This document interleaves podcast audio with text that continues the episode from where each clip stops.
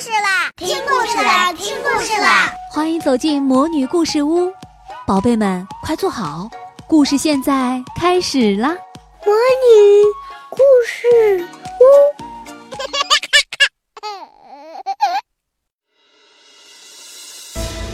长篇历史小说《东周列国故事》，孙畅播讲。《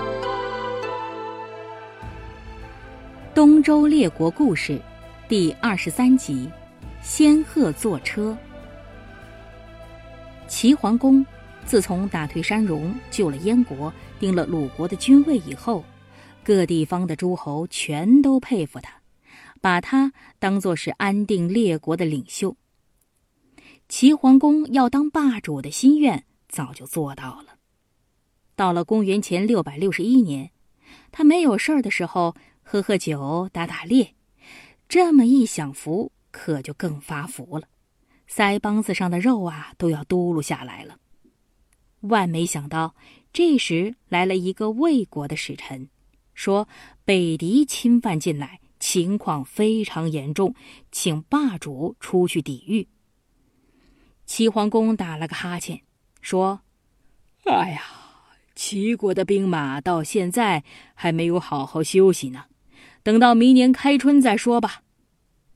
哪知道啊，没过几个月的功夫，魏国的大夫跑到齐国来报告，说国君给北狄杀了，魏国的老百姓活不了了，大伙儿全逃到曹邑去了。他们派我到您这儿来报告，请霸主做主。齐桓公听了，很害臊的说：“哎呀，这全是我的不是。”没有早点去救，可是现在还来得及。我去打退北狄，给你们的国君报仇。他就准备出兵到魏国去。那个给北狄杀了的国君叫魏懿公，他呢是魏惠公硕的儿子。魏惠公硕，您还记得吗？就是那个杀了吉子和公子寿的那个人。魏义公有一个很特别的爱好。他喜欢玩仙鹤，国家大事他全都不管。他把养仙鹤的人封为大官原来的那些大官有的反倒没有了职位。为了养仙鹤，老向老百姓要粮，老百姓冻死饿死，他可不管。魏宣公的孙子公子毁一想这么下去，魏国非亡了不可，他就投奔了齐桓公，住在齐国。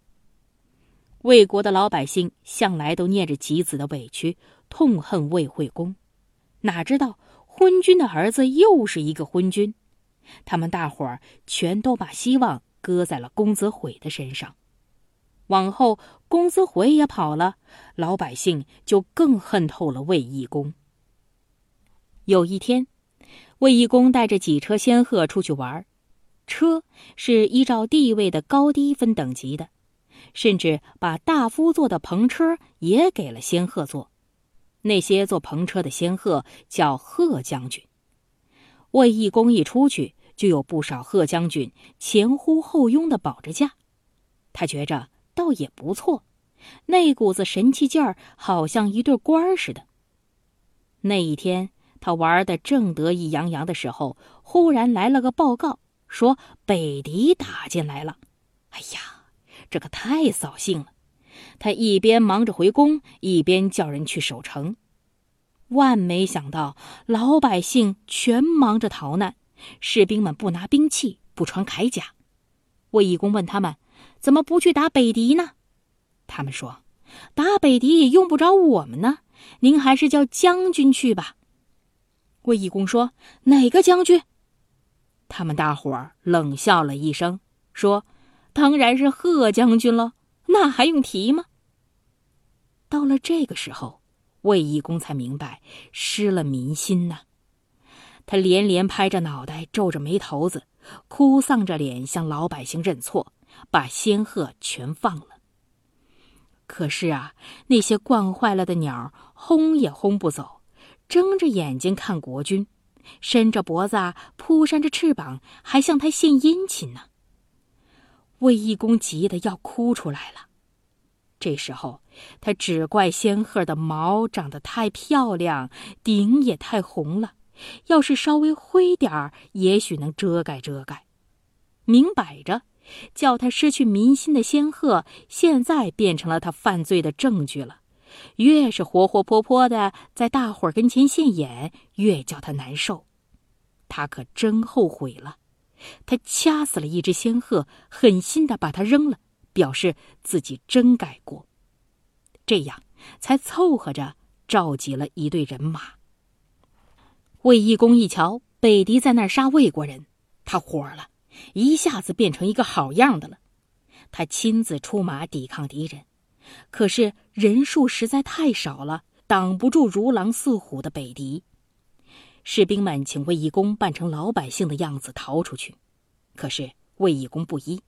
他说：“我已经对不起全国的人了，到这时候再要贪生怕死，那不是罪上加罪了吗？我一定得跟敌人拼命。”末了，魏国全军覆没，卫懿公也给北狄杀了。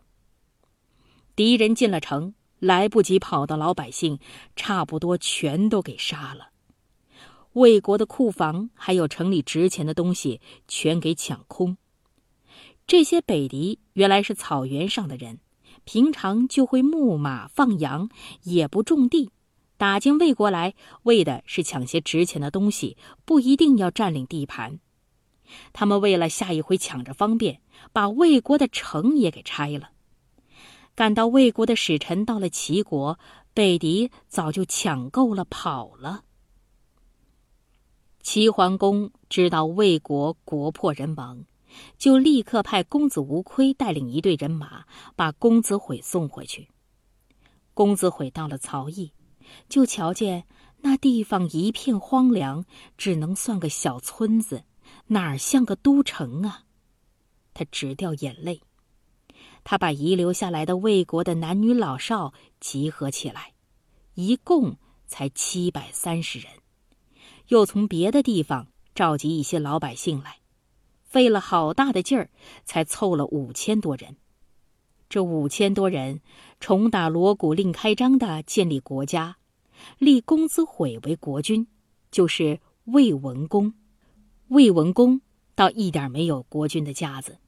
他跟老百姓一块儿过活，穿的是粗麻布，吃的是糙粮食，住的呢是草房子，黑天白日安慰老百姓，叫他们刻苦耐劳，好恢复魏国第一代国君魏康叔的旧底儿。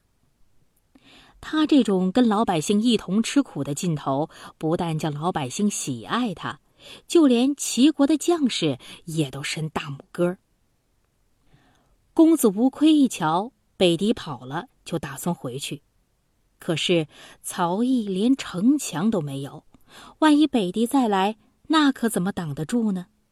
他一琢磨这滋味儿，决定留下三千齐国人扎在那儿，拿他们当做保护曹毅的城墙，自己跟魏文公会告别了。公子无亏见了他的父亲。报告了魏国的这份惨劲儿，齐桓公叹着说：“哎呀，咱们得好好的去帮帮魏国。”管仲说：“留下三千人也不是办法，咱们不如替魏国砌上城墙，盖点房子。就这一下，往后可当大事了。”齐桓公很赞成这个主意，就打算召集列国诸侯。大家伙出点力去帮助魏国。好，东周列国故事就先为您讲到这儿。下一集我们要说的是替行魏造成。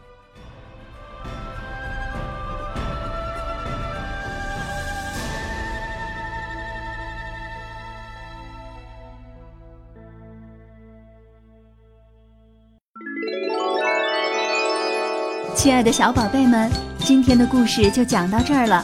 想听更多的好故事，欢迎你在微信公众号上搜索“魔女故事屋”，加关注来和我们做朋友。这里有更多的好故事等着你哦。我们下期再见。